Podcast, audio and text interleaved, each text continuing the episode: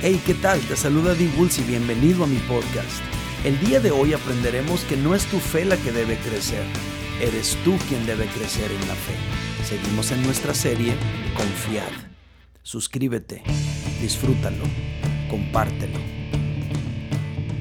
La semana pasada dijimos que el recurso más importante que debemos tener para empezar bien este año es nuestra fe. Esa fe debe manifestarse en una confianza inconmovible de que Dios está con nosotros. ¿Por qué? Porque este año seguramente enfrentaremos muchas situaciones difíciles, tal y como los discípulos del Señor también las iban a enfrentar una vez que Jesús se fuera. Dijimos que esa fe se hará evidente en una actitud optimista, aunque estemos enfrentando un panorama complicado. Y tendremos esa actitud optimista porque entendemos que Dios ya tiene previsto todas las situaciones que vamos a vivir, porque tenemos el Espíritu Santo morando dentro de nosotros, el cual nos consuela y nos ayuda en nuestras adversidades y también porque sabemos que si Jesús ya venció, nosotros en Él también tenemos la victoria. Por esa razón el discípulo de Jesús tiene una actitud optimista aunque enfrente un panorama complicado. El mensaje se tituló Confiad. Búsquenlo, recomiéndenlo. Está en mi canal de YouTube. Yo creo que les va a bendecir. Y es una palabra que yo creo que tú y yo debemos recordar con frecuencia. El día de hoy, para darle continuidad a ese mensaje, quiero hablarles acerca de crecer en la fe. Mi mensaje se titula Creciendo en la fe. Y quiero partir de la siguiente escritura. Está en Lucas capítulo 17, versículo 5. Fíjate lo que dice. Dice, dijeron los apóstoles al Señor, aumentanos la fe. Los apóstoles eran doce hombres que Jesús escogió de entre la multitud de discípulos que Jesús tenía y a estos doce hombres Jesús les delegó más responsabilidad y con ellos formó un equipo ministerial. Estos apóstoles, estos doce hombres, vieron a Jesús sanar a los enfermos, resucitar a los muertos, caminar sobre el agua, transformar el agua en vino, etcétera, etcétera. Pero luego se veían a ellos mismos, temerosos, inseguros, llenos de dudas, incapaces de ayudar a un niño endemoniado. Y cuando ellos reflexionan sobre sí mismos en comparación con Jesús, su conclusión fue, necesitamos más fe. Y le dijeron a Jesús, aumentanos la fe.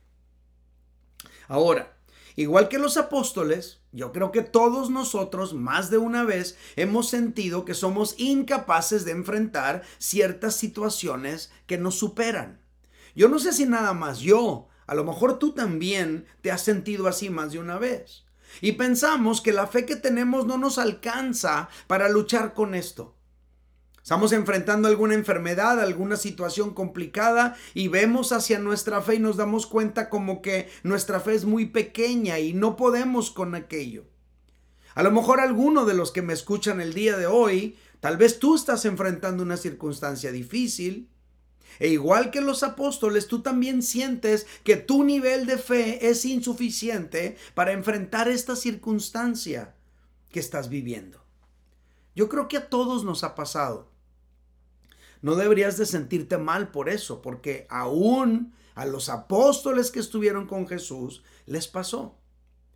Pero ¿qué respondió Jesús cuando ellos le dijeron, aumentanos la fe? ¿Cuál fue la respuesta de Jesús? Lucas capítulo 17, verso 6 registra esa respuesta. Dice, entonces el Señor dijo, o les respondió, si tuvierais fe como un grano de mostaza, podríais decir a este sicómoro, desarráigate y plántate en el mar y os obedecería.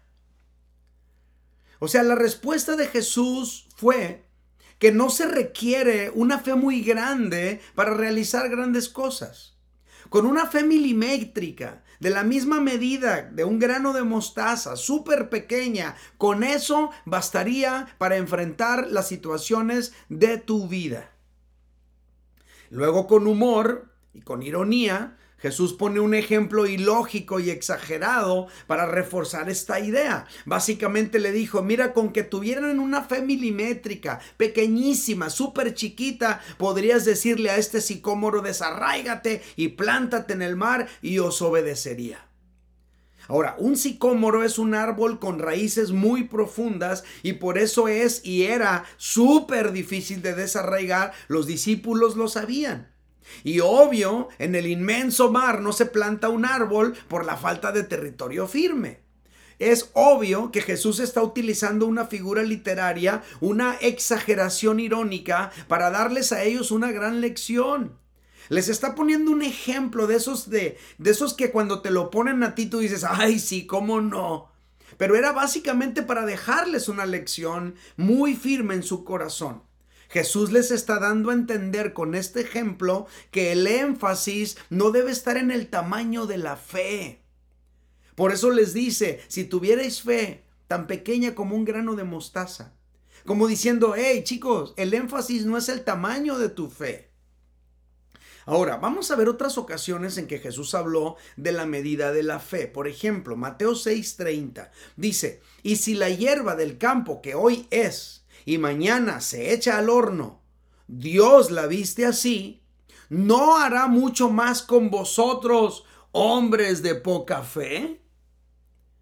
Aquí podemos notar que el factor determinante, una vez más, no es la fe pequeña, sino el concepto que los hombres tienen de Dios. Ese Dios que tiene la capacidad de vestir con belleza a la hierba del campo que hoy es y mañana se echa al horno. No tiene que ver con el tamaño de la fe, tiene que ver con qué concepto tienes tú de Dios. Otro ejemplo, Mateo capítulo 8, verso 26, dice, Él les dijo, Jesús les dijo, ¿por qué teméis hombres de poca fe? Entonces levantándose, reprendió a los vientos y al mar, y se hizo grande bonanza. ¿Por qué teméis hombres de poca fe? Aquí el énfasis, una vez más, está en los hombres que al darle la cabida al temor terminaron siendo dominados por él. Hombres de poca fe. El enfoque es los hombres de poca fe. Un ejemplo más, Mateo capítulo 14, verso 31. Al momento, Jesús, extendiendo la mano, asió de él y le dijo, hombre de poca fe, ¿por qué dudaste? Aquí Jesús está llamándole la atención a Pedro por haberle dado lugar a la duda. ¿Por qué dudaste, Pedro?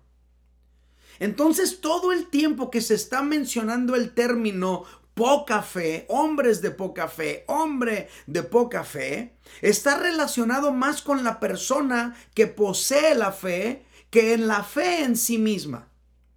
Está enfocándose Jesús siempre en la persona que duda, en la persona que le da cabida al temor, en la persona que puede tener un concepto correcto o equivocado de quién es Dios o de cómo es Dios. El énfasis siempre es la persona, no la cantidad de la fe. Ahora vamos a ver este mismo concepto, pero explicado por el apóstol Pablo en, un par de epístolas. El apóstol Pablo, al hablar de la medida de la fe, indica esto. Fíjate lo que dice Romanos 12:3. Dice, digo pues, por la gracia que me es dada, a cada cual que está entre vosotros que no tenga más alto concepto de sí mismo que el que debe tener, sino que piense de sí con cordura. Y luego viene una aclaración que dice, conforme a la medida de fe que Dios repartió a cada uno. Que dice aquí, que cada uno ha recibido una medida de fe que Dios le ha repartido. ¿De qué tamaño es esa medida de fe? ¿Será como un grano de mostaza o más pequeña o más grande? ¿De qué tamaño es esa medida de la fe? Entonces aquí el apóstol Pablo nos enseña que cada uno de nosotros hemos recibido ya de antemano una medida de fe. Hay otra escritura que quiero leer con ustedes, es el apóstol Pablo, una vez más, en Efesios capítulo 4, verso 13, dice, hasta que todos lleguemos a la unidad de la fe y del conocimiento del Hijo de Dios, a un varón perfecto, a la medida de la estatura de la plenitud de Cristo. Aquí el apóstol Pablo nos muestra que todos nosotros, tú y yo, debemos llegar a la unidad de la fe y del conocimiento del Hijo de Dios a la medida de la estatura de la plenitud de Cristo. Una vez más, el énfasis no es la fe, sino la persona que posee la fe.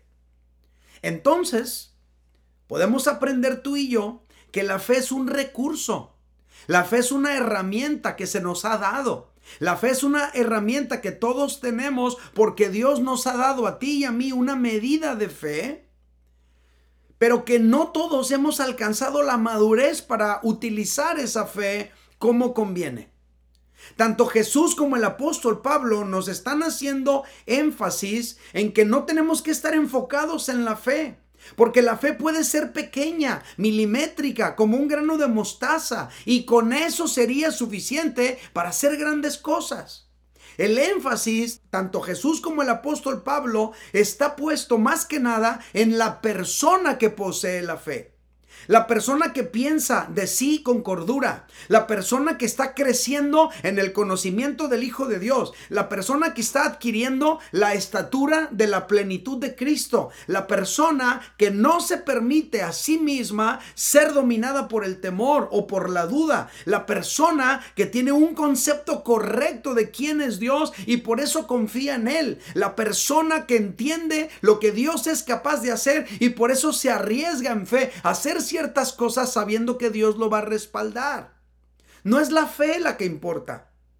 No necesitas otro kilo de fe o otra libra de fe o dos litros más de fe. Échale poquita más fe, Señor. No se trata de eso. No es la fe la que importa. Eres tú el que creces en la fe. La fe, Dios ya te la ha dado. Tú tienes un grado de fe. Por eso crees que Dios existe. Por eso le pides ayuda, porque tienes una medida de fe. Por eso te congregas, por eso estás haciendo algunas cosas, por la fe que hay en ti. Entonces, el énfasis no debería ser la fe, el énfasis debería ser tú, tú que posees esa fe. La pregunta es, ¿qué haces tú con la fe que tienes? Eso es lo que importa. Eso es lo que importa. La fe es una herramienta. Ahora falta que tú y yo aprendamos a utilizar esa herramienta. Imagínate que te dicen, ahí tienes un mazo, ¿eh? Por favor, me voy a ir y cuando regrese, quiero que me hayas derribado esta pared, quiero que demuelas este muro. Usa el mazo que te dejé allí. Entonces tú te arrimas al mazo y cuando lo tomas te das cuenta que ni siquiera lo puedes levantar. El mazo es la herramienta. No puedes levantar ese mazo. La pregunta sería, ¿necesitas un mazo más grande? ¿O lo que necesitas es tú desarrollar más fuerza? Es exactamente lo mismo con la fe. De todo esto aprendemos la siguiente verdad. No es tu fe la que debe crecer. Eres tú quien debe crecer en la fe. Repite conmigo, no es mi fe la que debe crecer. Soy yo el que debe crecer en la fe. A ver, levanta tus manos ahí en tu lugar y dile, Señor, ayúdame a crecer en la fe. Quiero crecer en la fe que me has dado. Quiero aprender a utilizar esa fe que tú ya me has dado. Amén. Bueno. No es tu fe la que debe crecer, eres tú quien debe crecer en la fe. ¿Cómo podemos crecer en la fe? Esa es la gran pregunta que tenemos que responder el día de hoy. ¿Cómo podemos crecer en la fe tú y yo? Vamos a ver qué nos enseña la palabra. Dice la Biblia en Romanos 17, 7, así que la fe es por el oír y el oír por la palabra de Dios. Entonces, hay una relación demasiado estrecha entre la fe y la palabra de Dios. Por lo tanto, para crecer en la fe, tú y yo debemos exponernos más y más a la palabra de Dios. ¿Cómo podemos crecer en la fe? Exponiéndonos más y más a la palabra de Dios. Según el apóstol Pablo, la fe se activa con el oír la palabra de Dios. ¿Quieres activar tu fe? Entonces debemos exponernos con más frecuencia al oír de la palabra de Dios. Conéctate conmigo cada mañana. Estamos leyendo la Biblia todos los días en la mañana, a las 7 de la mañana hora de Mazatlán, 6 de la mañana hora del sur de California, 8 de la mañana hora del centro de México. Exponte con más frecuencia a la palabra del Señor y de esa manera se va a ir activando tu fe. Según el apóstol Pedro, tú y yo creceremos en la medida que nos alimentamos de la palabra de Dios. Fíjate lo que dice Primera de Pedro 2:2. Dice, "Desead como niños recién nacidos la leche espiritual no adulterada para que por ella crezcáis para salvación." Nota cómo el crecimiento en la salvación tiene que ver con esa leche espiritual no adulterada que tú y yo consumimos. ¿A qué se refiere el apóstol Pedro? A la palabra de Dios. Ahora, hablando de Jesús, desde el punto de vista humano, a lo largo de toda su vida, dejó de manifiesto un amplio conocimiento de la palabra de Dios. Por ejemplo, cuando tenía 12 años de edad, los rabinos en el templo se quedaban asombrados de sus respuestas al interpretar la palabra de Dios. En la tentación, Jesús venció al diablo citando de memoria fragmentos de la palabra de Dios. Al rebatir a los fariseos y a los religiosos de su tiempo, Jesús les decía, erráis ignorando las escrituras, erráis ignorando la palabra de Dios. A los discípulos que iban desanimados camino a Emaús, sin ganas de seguir adelante en el camino de Dios, Jesús los confrontó y los alentó con la palabra de Dios. Todo el tiempo la palabra de Dios fue parte de la vida y del ministerio público de Jesús. La palabra de Dios estaba íntimamente relacionada con Jesús. El apóstol Juan, conocido también como Juan el teólogo, hablando de Jesús, las reflexiones que él hacía de Jesús, Dice aquí Juan capítulo 1, verso 14, y aquel verbo fue hecho carne y habitó entre nosotros. Y vimos su gloria, gloria como el unigénito del Padre, lleno de gracia y de verdad. Para Juan, Jesús era la palabra de Dios misma encarnada, habitando entre los seres humanos. Para Juan, Jesús es el verbo creador de todo lo que existe, encarnado y habitando entre nosotros. Todo esto nos enseña que tú y yo vamos a crecer en la fe en la medida que tú y yo nos relacionamos más y más con la palabra de Dios. ¿Quieres crecer en tu fe? Un requisito indispensable es que tú y yo nos expongamos con pasión, con frecuencia, con constancia a la palabra de Dios y el resultado va a ser que tú y yo iremos creciendo en nuestra fe más y más. Te vas a ir familiarizando con cómo piensa Dios, con cómo siente Dios, con qué quiere Dios hacer, con cómo Dios quiere actuar. Y en la medida que tú y yo nos relacionamos con la palabra de Dios, en esa misma medida vamos creciendo en nuestra fe y vamos accionando más y más de acuerdo a la voluntad de Dios. Y esto me conecta con la segunda respuesta. ¿Cómo podemos crecer en la fe? Número dos, activándote más y más en lo que Dios dice en su palabra. Tú y yo vamos creciendo en la fe en la medida que vamos poniendo en práctica lo que aprendemos en la palabra de Dios. Familia, Poner en práctica lo que Dios dice en su palabra ejercita al hombre y a la mujer de fe.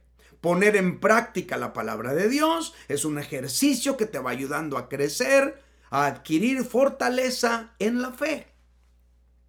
Al poner en práctica un aspecto de la palabra de Dios y luego otro y luego otro, y al mantenernos viviendo eso que aprendemos, el resultado es que nos vamos robusteciendo espiritualmente hablando, nos vamos fortaleciendo en la fe.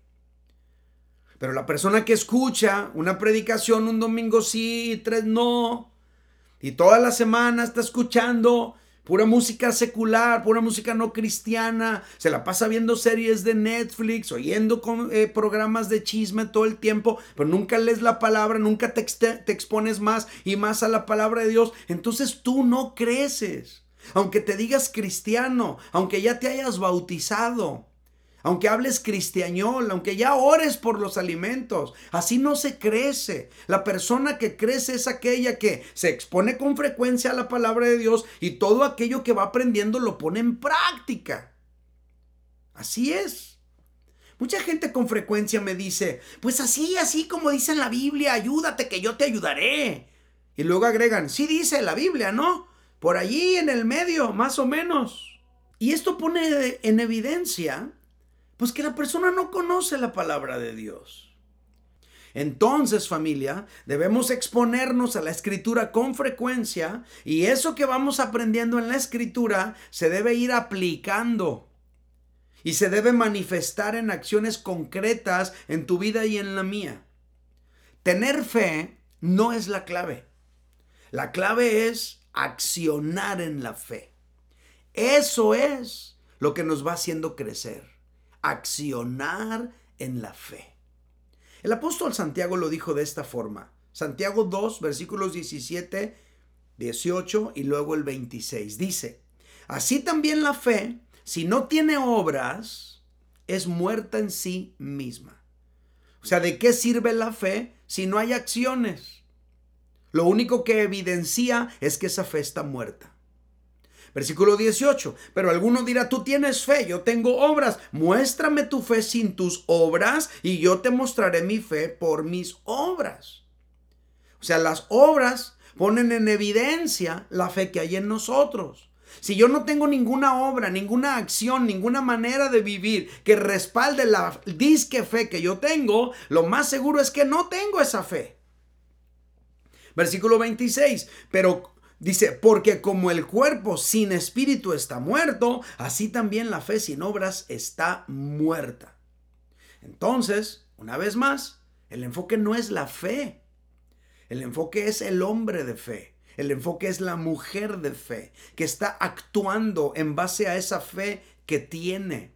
Porque tiene fe, ora por el enfermo. Porque tiene fe, no se deja intimidar por las circunstancias. Porque tiene fe, sirve. Porque tiene fe, da. Porque tiene fe, sigue adelante. Porque tiene fe, educa a sus hijos de acuerdo a lo que la palabra de Dios enseña, esperando que en el futuro va a obtener resultados al respecto de esto que está aplicando.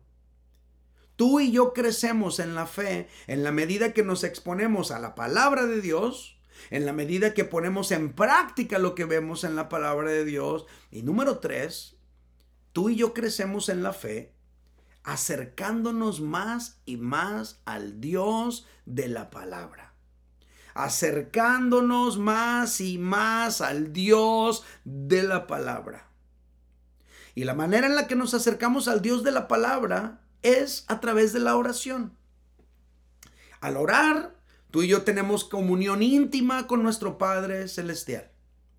Jesús lo dijo así, Mateo capítulo 6, verso 9.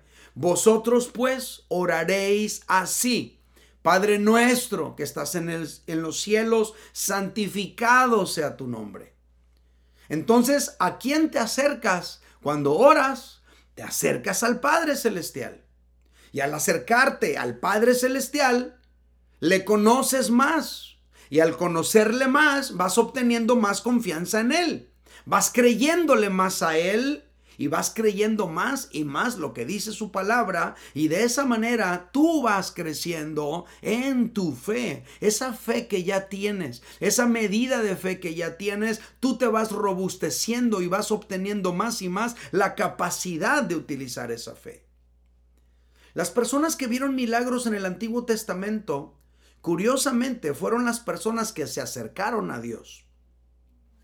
Las personas que vieron milagros en el Nuevo Testamento, curiosamente, fueron las personas que se acercaron a Dios. Cuando un padre tuvo problemas con su hijo o con su hija, se acercó a Jesús y vio un milagro suceder en su hijo o en su hija. Cada leproso, cada ciego, cada hombre o cada mujer que se acercó a Jesús a pedir ayuda, vio un milagro en su vida. ¿Cómo nos acercamos a Jesús, tú y yo, el día de hoy? Nos acercamos a Él a través de la oración. ¿Cómo nos acercamos al Padre, tú y yo, el día de hoy? Nos acercamos a través de la oración. Acercarnos a Dios nos hace crecer en la fe. Acercarnos a Dios nos hace crecer en nuestra confianza en Dios, en nuestro concepto de Él, en lo que tú y yo vamos descubriendo que Dios es capaz de hacer. Acercarnos a Dios en oración, acercarnos a Dios en ayuno, nos va a preparar espiritualmente para las batallas de la vida. Acercarnos a Dios con frecuencia en oración, doblar tu rodilla junto a tu cama, doblar tu rodilla ahí en el sillón de tu sala, buscar a Dios, acercarte a Él, abrir tu corazón, te va a ir fortaleciendo para las batallas que vas a enfrentar durante este año. Nuestro crecimiento en la fe estará directamente relacionado con el tiempo que tú y yo pasamos con Dios en oración y en ayuno. La mejor manera de invertir tu tiempo como cristiano y más aún cuando estás en problemas y en necesidad, más aún cuando necesitas una intervención de Dios, la mejor manera de invertir tu tiempo será acercándote más y más al Dios de la palabra, al Padre Celestial, al Todopoderoso. Familia, todos más de una vez hemos sentido, todos más de una vez hemos sentido que somos incapaces de enfrentar ciertas situaciones que nos superan. Todos más de una vez hemos pensado que la fe que tenemos no nos alcanza para luchar con ciertas situaciones de la vida. A lo mejor tú estás enfrentando alguna circunstancia así, alguna situación así el día de hoy. A lo mejor tú también, igual que los apóstoles, sientes que el nivel de fe que tienes es insuficiente para enfrentar esta circunstancia. No se trata de más fe. Se trata de que tú crezcas en tu fe. Y crecemos en la medida que nos acercamos a la palabra de Dios. Crecemos en la medida que ponemos en práctica lo que aprendemos en la palabra de Dios. Y crecemos en la medida que nos acercamos al Dios de la palabra. En la sombra de su amor. Ante Él, ante su presencia, ante su majestad. Este año, no importa lo que enfrentes, el Señor te quiere dar la fuerza y lo hará. Por eso vamos a acercarnos al Señor en este momento Vamos a acercarnos al Todopoderoso, vamos a elevar nuestro corazón al Rey de Reyes, vamos a recibir la fuerza que Él nos da para vencer nuestras tentaciones, nuestros miedos, nuestras dudas, nuestras luchas, nuestras adicciones, nuestras batallas.